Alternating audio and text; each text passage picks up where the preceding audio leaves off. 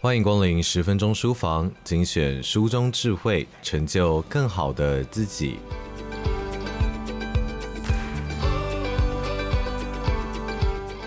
身为父母，总是希望孩子可以成为人中龙凤，可以看得更多更远。那么，什么样的教育以及什么样的环境之下，孩子可以有更多的机会来实现自我，来成为多数人口中的高成就人士呢？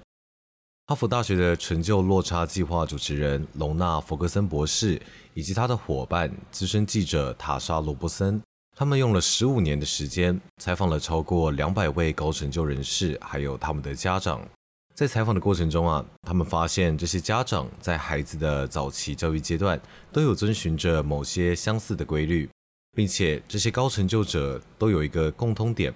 也就是他们每个人的故事都栩栩如生地描绘出了充分自我实现的定义。从这些来自不同地区、不同家庭的访谈中，他们整理出了一道无关阶级也无关种族的教养方程式。现在，让我们来跟你分享教养方程式中的八个角色，期待各位大师级父母们能够透过教养方程式来带领孩子踏上自我实现的征途。伊丽莎白在二十五岁那一年，为了躲避有暴力倾向的男朋友，带着年仅三岁的儿子住进了地方的游民收容所。在那里，伊丽莎白使用了上面填满颜色还有单字的教学卡片，来教导儿子学习认识形状、颜色还有单字。而在当时只有三四岁左右的小男孩杰瑞尔，他非常聪明，可是他的年纪还太小了，不能够去上学。所以，伊丽莎白也自愿地到杰瑞尔的启蒙中心来当义工，就为了孩子能够有良好的教育。伊丽莎白也经常带着杰瑞尔到当地的图书馆，他们会花上几个小时一起阅读讨论。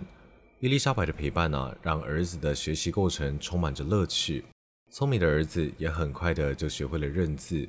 甚至在刚上幼儿园的时候就有能力自己读完一本书。而在杰瑞尔就读小学一年级的那一年，他们总共换了九间不同的收容所跟学校。频繁的转学让杰瑞尔在学校里面交不到朋友，但是伊丽莎白很直接地告诉儿子：“我们住在贫民区，我们一贫如洗。但是如果你能够把书念好，能够上了大学，获得成功，那么就能脱离贫穷。”在杰瑞尔八岁那一年，他们终于租下了一间位在克利夫兰东边的萧条区域内的一栋小房子。但是在房子对面的废弃建筑物里面，充斥着许多吸毒的年轻人，还有霸占着整条街区、整天无所事事的男生。面对这样的景象，伊丽莎白拉着儿子，并且告诉他说：“你看见了这里的人吗？你看见他们是怎么样生活的吗？你看见我们是怎么样生活的吗？”我们很穷，但是你不会希望你接下来的人生变成这样。杰瑞尔在这个时候了解到，教育是唯一的出路。当时年仅八岁的他，听说了哈佛大学是世界上最好的大学，于是他就决定他要去就读哈佛大学。虽然他并不知道这个决定意味着什么，不过这就是他唯一想要去就读的大学。为了达成这个目标，伊丽莎白不断地寻找有优良师资的学校，并且毅然决然地带着儿子不断地搬家，搬到优良的学区旁边。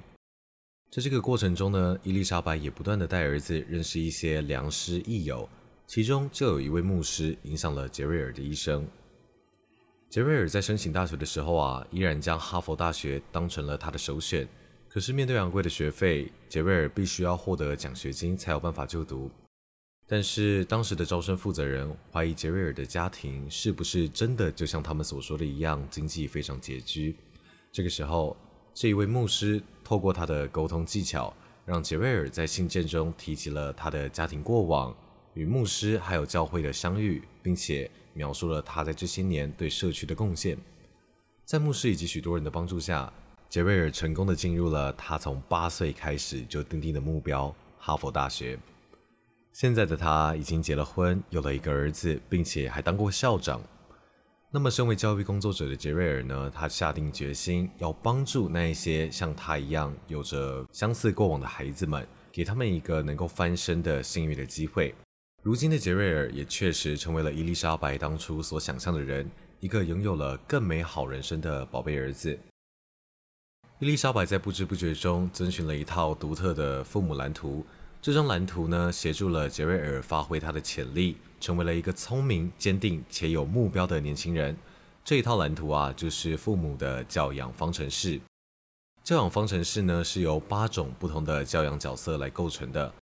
每一种教养角色会有一到两位家长在孩子生命中的特定阶段来扮演。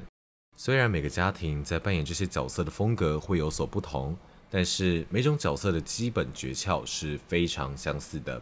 教养方程式呢，一共分成了八种角色，其中六个角色是孩子基础构成的协助者，剩下的两个角色呢，则是要确保孩子可以获得机会。首先是早期学习伙伴，在孩子生命的前五年，早期学习伙伴是一个非常重要的职位。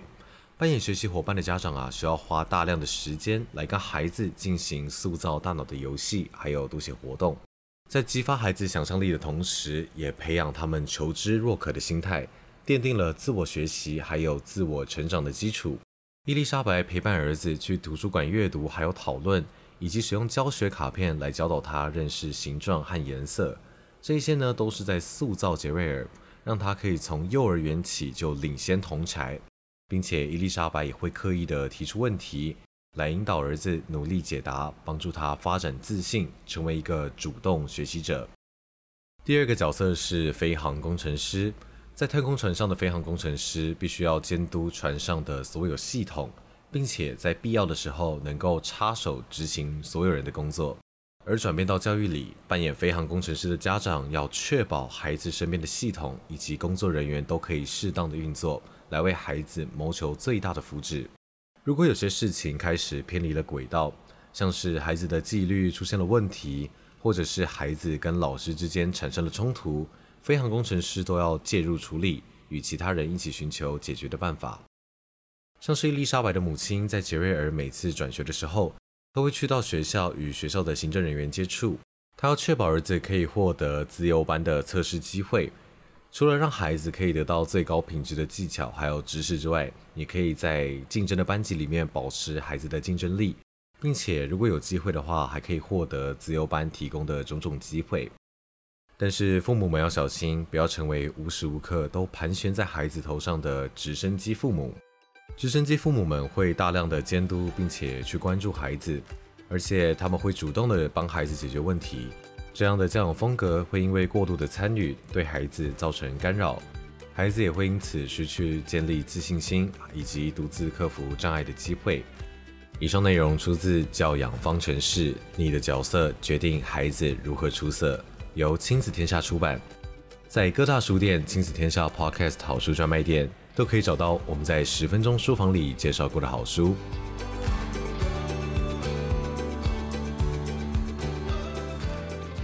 亲子天下 Podcast，周一到周六谈教育、聊生活，开启美好新关系。欢迎订阅收听 Apple Podcast 和 Spotify，也给我们五星赞一下。也欢迎在许愿池留言回馈。我是说书人钟威，我们下次见。